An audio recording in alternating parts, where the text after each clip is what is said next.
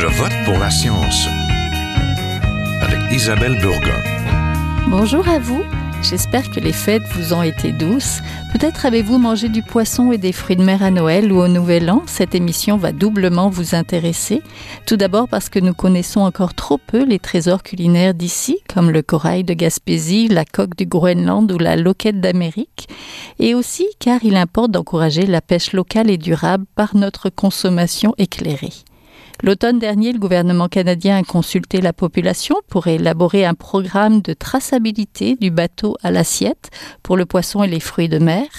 L'organisme Oceana Canada soulignait pourtant le manque d'une vraie stratégie pour lutter contre les fraudes sur le poisson et les fruits de mer. Les documents d'importation des fruits de mer ne comportent pas toujours les informations nécessaires pour déterminer leur origine, leur légalité ou leur durabilité, selon cet organisme. Comment encourager la pêche locale et durable et les fruits de mer de chez nous? Restez à l'écoute.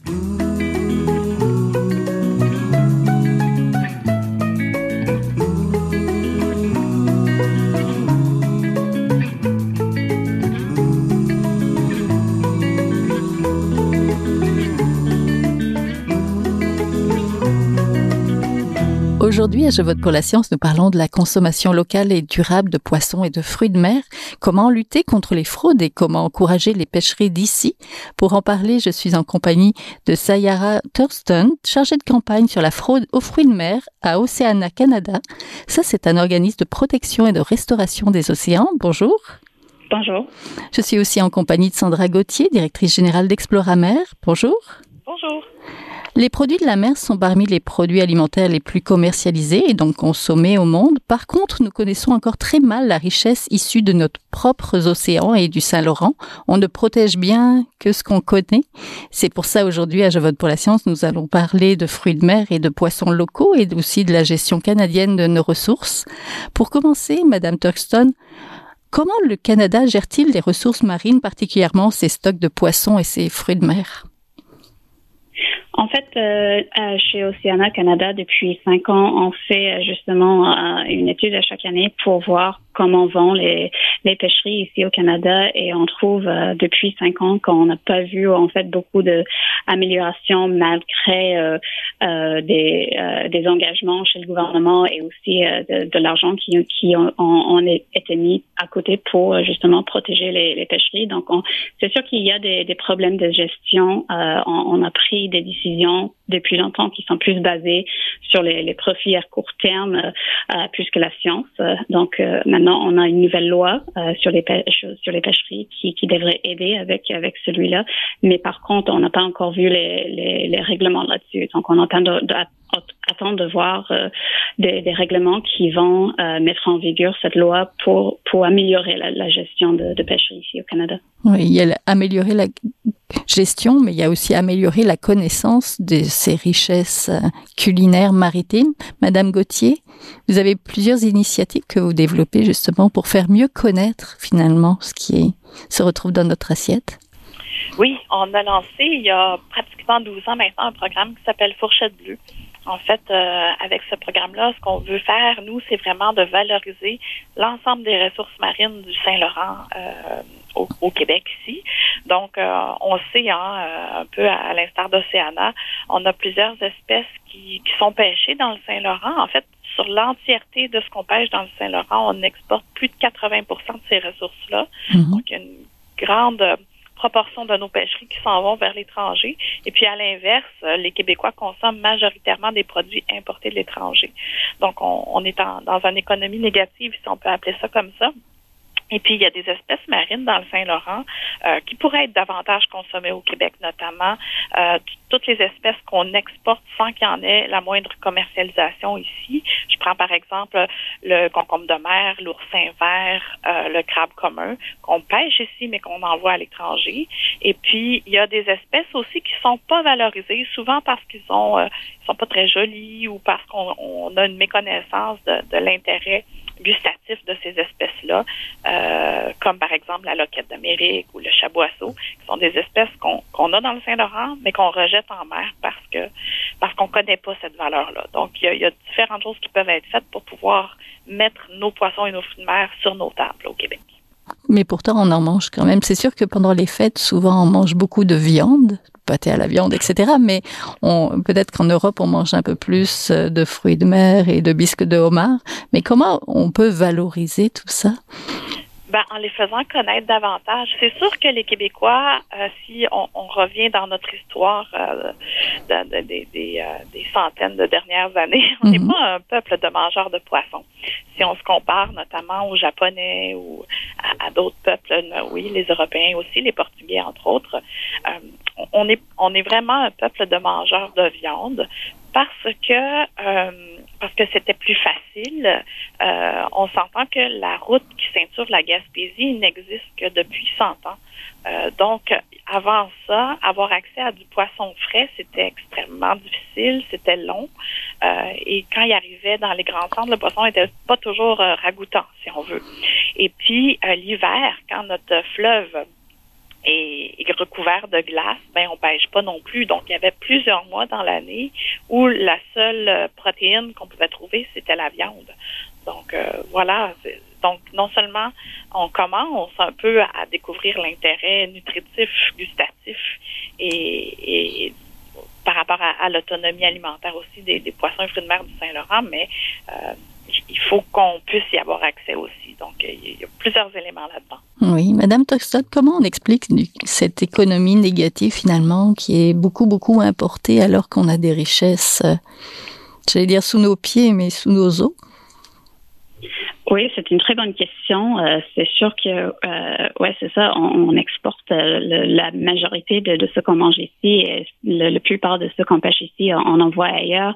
Et il n'y a, pas une réponse à cette question? C'est en fait les fruits de mer, c'est un des, des, produits les plus commercialisés dans le monde. Donc, c'est un peu comme ça partout. et c'est ça, pose des risques aussi pour le pour le consommateur. Euh, Oceana Canada, c'est un peu ça qu'on a travaillé dessus avec la traçabilité.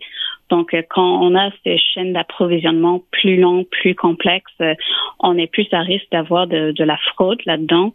Donc, euh, pour les produits qui viennent d'ailleurs, on demande pas beaucoup en fait d'informations ici au Canada sur ces produits. Donc c'est là où on voit des produits qui sont mal étiquetés, qui sont des, espèces complètement d'autres de ce qui est marqué dessus. Et plus que bah, en fait plus que la, chaîne d'approvisionnement c'est c'est court, plus moins il y a de risques. Donc si on, on, on, se mettait plus à, manger des produits locaux, à manger des, trucs d'ici, on, peut réduire ce, risque-là. Donc c'est sûr qu'il y a des, bénéfices à faire ça parce que aussi en le Canada, on ne veut pas encourager euh, la pêche illégale à travers le monde, les, produits qui sont peut-être pêchés par des gens qui sont euh, euh, dans une, situation d'esclavage moderne. C'est pas quelque chose qu'on veut soutenir ici au Canada, mais en ce moment parce qu'on n'a pas de, de, normes de traçabilité très très très modernes, très pour, protéger contre ce, ces problèmes-là, on, on peut pas garantir que c'est c'est pas ça qui arrive en ce moment. Oui, qu'est-ce qu'on importe finalement, Madame Toston Généralement, qu'est-ce que des crevettes? Euh, ben, en fait, presque presque tout ce qu'on mange ici, ça vient de ça vient de d'ailleurs. Euh, parce que aussi, c'est au Canada en ce moment les, les pêcheries qu'on a. Euh, presque tous les produits, ça vient juste de, quatre produits. On a beaucoup investi de, de dans ces dans dans le dans le homard, le crabe, le, euh, les crevettes. Euh, ça, ça, ça, représente euh, beaucoup de l'économie euh, de, pêche ici au Canada. Donc, ça aussi, ça nous laisse vulnérables. Donc, si jamais il y a quelque chose qui, qui arrive dans, dans une de ces pêcheries, ça, ça, peut vraiment causer des, ça peut avoir des, des conséquences pour l'économie dans ces, ces communautés. Et aussi, c'est ça, on a des, des, des industries plus petites qu'on on valorise peut-être pas ici.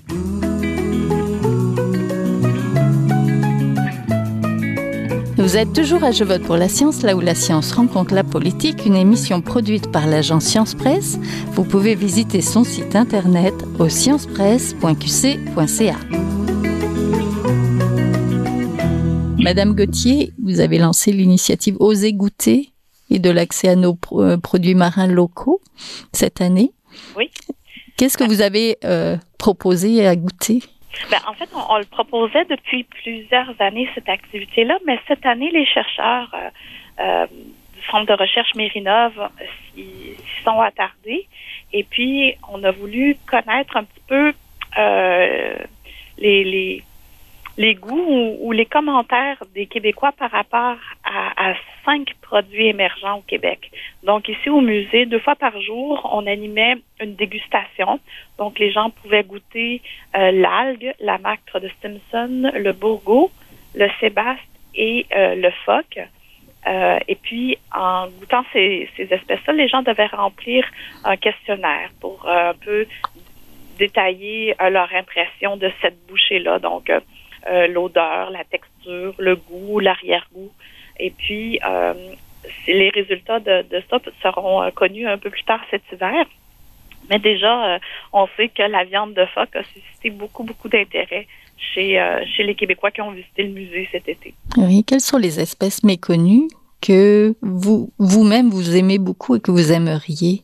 Vous parliez tout à l'heure de chaboisseau. Oui, mais moi j'ai un, faible pour l'oursin vert. Je trouve que justement euh, en hiver, dans le temps des fêtes, c'est très festif, c'est très joyeux, c'est quelque chose qui est très coloré. Je, je, pour moi, c'est mon fruit de mer de Noël euh, et du jour de l'an. Euh, je trouve qu'on devrait l'en manger davantage. On a une eau ici euh, dans le Saint-Laurent qui est très, très froide, surtout dans, dans cette période-là. Oui, c'est Donc, on a des oursins qui ont des gonades très, très grosses et qui, peuvent faire un, bon repas très festif aussi euh, dans le temps des fêtes avec, euh, avec le, traditionnel verre de champagne. Oui, vous parliez aussi de, de loquette d'Amérique. La loquette d'Amérique, oui, ça c'est un poisson, c'est intéressant parce que là, on a actuellement euh, dans le Saint-Laurent une pêche au bar qui est très qui est très intéressante parce que malheureusement, les changements climatiques euh, ont aussi des effets euh, positifs sur certaines espèces de la biodiversité marine. Et puis, on se rend compte avec tout ça que les larves de homards grossissent plus vite, éclosent plus vite et les homards grossissent plus vite aussi. Donc, on a une pêche homard qui est très florissante en ce moment. Et puis, à l'intérieur des casiers de homards, les pêcheurs vont aussi trouver un poisson qui s'appelle la loquette d'Amérique. Euh, aujourd'hui, au moment où on se parle, ils n'ont pas le droit, les pêcheurs, de ramener ces espèces-là et de les vendre. Mais ça, c'est des travaux qui, qui de représentation qui doivent être faits auprès de, nos gouvernements pour permettre aux pêcheurs de ramener aussi peut-être ces poissons-là pour euh, pouvoir euh, permettre aux gens de, de, goûter, de l'apprêter, de cuisiner, de le mettre sur les tables des restaurants et, puis de, mettre une nouvelle espèce sur, sur nos tables aussi au Québec. Oui, ça fait une deuxième espèce aussi à vendre, ça fait des revenus supplémentaires aussi. bien sûr, donc le voyage est, encore plus rentable comme ça, mais aussi c'est qu'on amène ces poissons-là euh, dans les usines de transformation, donc ça permet aussi de faire une deuxième, troisième transformation ultimement, diversifier notre consommation de poissons. Ce, ce qu'on prône ici là, depuis, euh, depuis les 12 dernières années. Oui. À l'automne dernier, le gouvernement canadien a consulté la population pour élaborer un programme de traçabilité du bateau à l'assiette pour le poisson et les produits de mer. Que propose le gouvernement concrètement et est-ce assez pour contrer les problèmes de fraude, Madame Thurston? En fait, jusqu'à là, on a, on a eu euh, donc euh, l'engagement euh, de, de euh, justement de travailler sur la traçabilité, de mettre en place un système ici au Canada. Mais depuis ce moment-là, euh, ça c'était en, en, fin de 2019, on n'a pas vu vraiment de, de progrès là-dessus. Il y a eu des consultations, c'était une, une, bonne, un bon début, mais on n'a pas encore vu vraiment de, de, de détails de, de, ce qui est proposé par le gouvernement. Et donc, en, en, fait, c'est ce qu'on voit ici au Canada, c'est qu'on prend du retard euh, par rapport aux autres grands marchés. Donc, euh, en Europe, aux États-Unis, ça existe déjà euh, des systèmes de traçabilité pour les fruits de mer. Donc, la traçabilité, ça parle de, de vraiment de suivre un produit tout au long de, de la chaîne d'approvisionnement, donc du, du point de, provenance, donc là où ça a été pêché, euh, et à chaque étape jusqu'à euh, où ça, ça, arrive euh, dans un supermarché, dans un restaurant. Donc, pour avoir ces, ces informations-là, et c'est pas c'est pas forcément que, le consommateur il va avoir toutes toutes ces infos quand, quand on va acheter un produit, mais plus pour pour le commerce en général parce que en ce moment on demande on demande pas ça donc on peut euh, voir sur euh, sur des étiquettes quand on, achète quelque chose en épicerie quelque chose qui va être marqué peut-être produit des États-Unis mais avec euh, avec les normes qu'on a actuellement, en fait, tout ce que ça veut dire, c'est que les États-Unis, c'est le dernier endroit où ce produit a été transformé. Donc, ça a peut-être pas été pêché aux États-Unis du tout. Euh, euh, souvent, c'est pas le cas. Donc, ça, en fait, c'est peut-être un poisson qui vient de euh, de l'Asie, de, l'Afrique, de, n'importe où dans le monde. On peut pas le savoir, donc on peut pas vraiment faire des choix euh, informés en tant que consommateur si peut-être on, essaie de d'acheter des produits plus chocos, plus durables. Mais si on n'a pas ces informations là, on, on peut pas faire ces, choix là.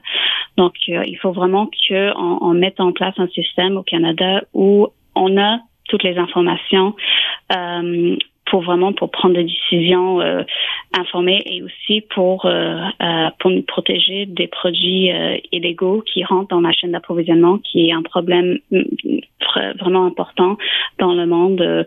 on s'est estimé qu'un poisson sur cinq mondialement est pêché illégalement. Donc c'est c'est un vrai problème et on, on se protège pas ici au Canada en ce moment. Donc la prochaine étape qu'il faut que, le gouvernement prenne, c'est de justement, c'est de, de, de euh, d'agir avec plus d'urgence pour euh, pour mettre en place un système de traçabilité. Oui, parce que le consommateur, c'est pas forcément toujours euh, ce qu'il mange, mais ça doit être peut-être encore pire quand on va manger des sushis ou quand on va au restaurant et que c'est pas passé dans nos mains finalement. Il y a eu des justement des problèmes à un moment donné de de poissons qui étaient pas les bons poissons. Oui, tout à fait. Euh, nous avons fait euh, depuis plusieurs années des tests ADN euh, sur des produits d'épicerie de, de restaurants pour voir si il y a eu la fraude de, des produits qui étaient mal étiquetés et on a trouvé à chaque fois qu'on a fait ces tests-là que oui, en fait. Alors la dernière fois que nous avons fait ça, c'était cette année en, en, en, printemps. Donc on a trouvé que 46% des échantillons que nous avons testés étaient pas ce qui était marqué sur l'étiquette. Donc c'est très inquiétant pour le consommateur et c'est ça fait partie aussi de, la question de traçabilité parce que cette fraude-là, c'est très souvent, c'est, c'est économique comme motivation. Donc, souvent, presque, presque à chaque fois, on va trouver une espèce moins chère qui a été euh, marquée comme, qui a été vendue comme quelque chose de plus cher. Donc, c'est le consommateur qui paye plus pour un produit de moins bonne qualité et qui a des effets sur, sur la, la pêche illégale, sur leur santé peut-être si on mange quelque chose que, qui est pas vraiment ce qu'on pense qu'on mange. Mm-hmm. Et pour les océans aussi, parce que si on n'a pas des vraies données, des vraies infos, euh, on peut pas. En fait, ça, ça, ça nous empêche d'avoir une bonne gestion des pêcheries.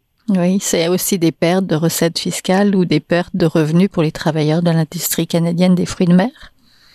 Oui, tout à fait. Euh, nous avons fait aussi euh, un, un, rapport là-dessus pour voir euh, les, les, conséquences économiques de, de cette euh, euh, faiblesse dans nos, nos, chaînes, nos chaînes d'approvisionnement. Et on a trouvé qu'on perd des, des millions de, de, dollars en revenus fiscaux, donc plus que 90 millions de, de dollars chaque année dans l'industrie, donc pour les pour les commerces et aussi que les Canadiens eux-mêmes dépensent peut-être jusqu'à 160 millions sur des produits qui ont été peut-être pêchés euh, illégalement. Oui. Madame Gauthier, de votre côté, vous avez développé une nouvelle excursion en mer, initiation à la pêche durable. C'est comment de penser la pêche de manière durable? Ben, de plusieurs manières, en fait. Euh, déjà, il faut penser que euh, on peut pêcher, donc euh, il y a une valeur économique à la pêche, surtout dans les régions côtières comme oui. ici en Gaspésie, et que le développement durable, ça passe aussi par une saine économie, donc de, de de vendre nos ressources marines à un prix raisonnable à un prix qui permet aux pêcheurs, aux transformateurs et aux distributeurs euh, de vivre normalement euh, et, et, avec un salaire décent. On parlait de d'esclavage un peu plus tôt tout à l'heure. Euh, il n'y a pas ça ici au Québec, mais euh, on entend souvent parfois que euh, oui, mais les, les, poissons du Québec sont plus chers.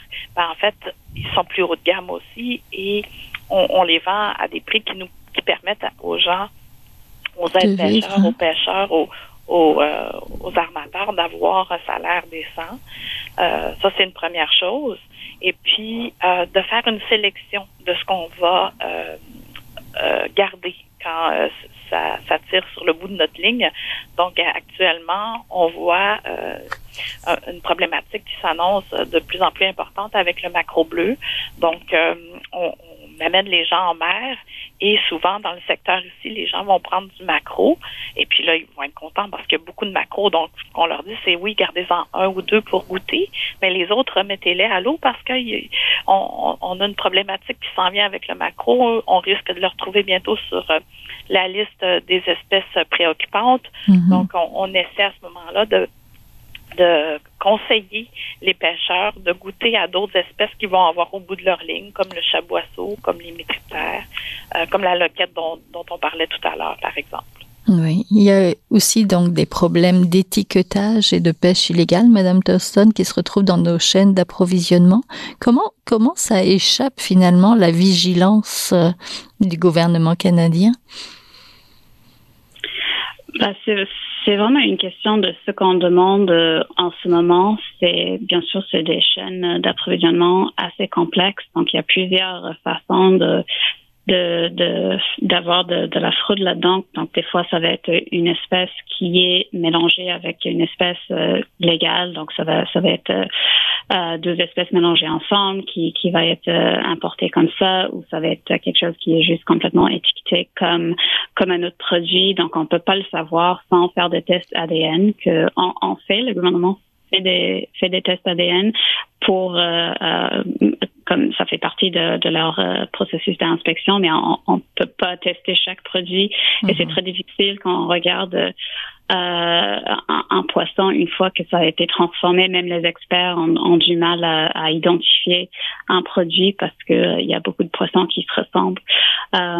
donc c'est il faut en fait ce qu'il faut changer c'est les données qui viennent avec avec les produits euh, pour pouvoir euh, bah, pour avoir plus de pouvoir à identifier des problèmes dans la chaîne d'approvisionnement. Bien sûr, ça ça va jamais être parfait, mais ça va donner des outils à, à pouvoir identifier ces, ces problèmes-là et aussi de si par exemple en Europe leur système euh, il, il, bah, il euh, regarde la gestion dans, des autres pays et ils disent euh, par exemple si un pays euh, c'est connu qu'ils ont des problèmes de, de, gestion, des problèmes de pêche illégale, de d'esclavage, de, l'Union européenne va dire ok non on n'importe plus des produits de ce pays-là.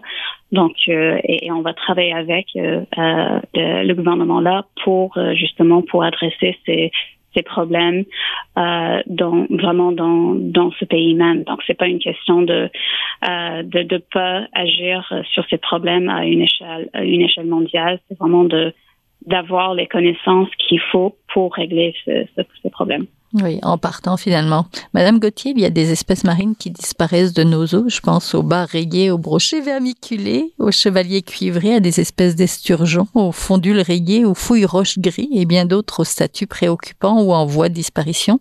Que doit-on faire pour enrayer ces disparitions? Oh, c'est une grande question, ça. Qu'est-ce qu'on doit faire? Ben, euh d'abord, il faut avoir des plans de, rétablissement de ces espèces ou de réintroduction de ces, de ces espèces-là. Euh, il y a des espèces euh, à l'heure actuelle qu'on sait qui vont disparaître dans les prochaines années ou décennies. Euh, il y a des éléments sur lesquels on peut avoir un certain contrôle sur, par exemple, les, les quotas de pêche. par contre, il y a des, beaucoup d'éléments à l'heure actuelle qui qui ont un impact sur euh, des stocks de poissons, mais sur lesquels on n'a pas de contrôle, du moins pas de contrôle euh, à court terme, comme par exemple euh, les changements climatiques. Mm-hmm. Et aussi, pour la première fois en 2021, une des causes de menaces sur, sur six espèces de poissons, c'est vraiment la prédation par le phoque. On a dans le Saint-Laurent, à l'heure actuelle, une surpopulation de phoques du Groenland et de phoques gris, euh, notamment. Et ça a un impact sur nos stocks de poissons. Euh, on ne pense pas que notre stock de morue franche va pouvoir se rétablir, considérant la quantité de phoques et la quantité de nourriture que chacune euh, de ces bêtes-là consomme chaque jour. Donc, il y a des choses comme ça où il va falloir s'habituer. Mais à l'inverse, il y a des nouvelles espèces qui reviennent, qui réapparaissent tout doucement dans le Saint-Laurent. On a vu un retour assez important du bar On voit un retour spectaculaire en ce moment du sébaste. Euh, il y a un retour fort important aussi du calmar. Euh, donc, il y a des, espèces qui, qui, comme ça, qu'on va devoir se résoudre. C'est très triste de le dire, là, mais on va devoir se résoudre d'aller voir partir. Mais à l'inverse, il y a des espèces qu'on avait perdues qui reviennent. Donc, euh, il y a quand même des bons côtés. Là, tout n'est pas négatif non plus. Oui, Madame Thurston, tout n'est pas négatif. De votre côté, en mode solution, qu'est-ce que vous voyez pour terminer qu'il faudrait faire pour... Euh, est-ce qu'il faut manger local? Est-ce qu'il faut payer plus? Il y a plusieurs choses à faire et il y a, oui, bien sûr, il y a, il y a de l'espoir. Euh, on a, on a les connaissances pour pour adresser euh, les problèmes de traçabilité, les problèmes de, de gestion aussi. Euh, donc, euh, pour l'instant, le consommateur peut faire des, des choses. On ne devrait pas devoir être expert en espèces, en commerce international pour juste acheter du poisson. Mais pour l'instant, c'est sûr qu'il faut, il faut peut-être faire des, de la, bah, il faut agir pour se protéger. On peut toujours euh, poser plus de questions lorsqu'on on, achète euh, euh, des produits de la mer. Euh, si, si la personne qui, qui vend un poisson est, pas capable de, répondre aux questions, c'est pas un bon signe. on peut, oui, essayer d'acheter acheter local. Oui, ça aide, c'est sûr. de acheter un poisson entier, ça aide aussi. C'est plus difficile de de mal étiqueter un, un poisson entier. Euh, de, de, connaître un peu ce qu'on ce qu'on devrait trouver euh, euh, par rapport à, la saison et, et, pour les prix. Si on trouve quelque chose qui est vraiment pas très cher et on pense que c'est c'est peut-être euh, euh, un, un, un, bon deal, c'est peut-être mhm. pas vrai en fait. Donc il, faut il faut se méfier un peu de, de ces choses-là. Oui, c'est peut-être pas le bon poisson qu'on aimerait acheter. Donc être un peu plus méfiant, se renseigner, puis apprendre à, à, connaître aussi nos espèces locales, puis en consommer un peu plus aussi. Donc merci beaucoup. On était en compagnie de Sayara Toston, chargée de campagne sur la fraude aux fruits de mer à Oceana Canada, et de Sandra Gauthier, directrice générale d'Exploramer Merci à toutes les deux. Merci à vous. Merci beaucoup. Voilà, c'est tout pour cette semaine. À la régie Daniel Fortin, à la recherche, la réalisation et au micro Isabelle Burguin. Je vote pour la science est une production de l'agence Science Presse avec la collaboration de Radio VM. Nous avons des rediffusions, écoutez-les. J'espère que vous avez aimé cette émission, alors partagez-la. En attendant, bonne semaine. Portez-vous bien.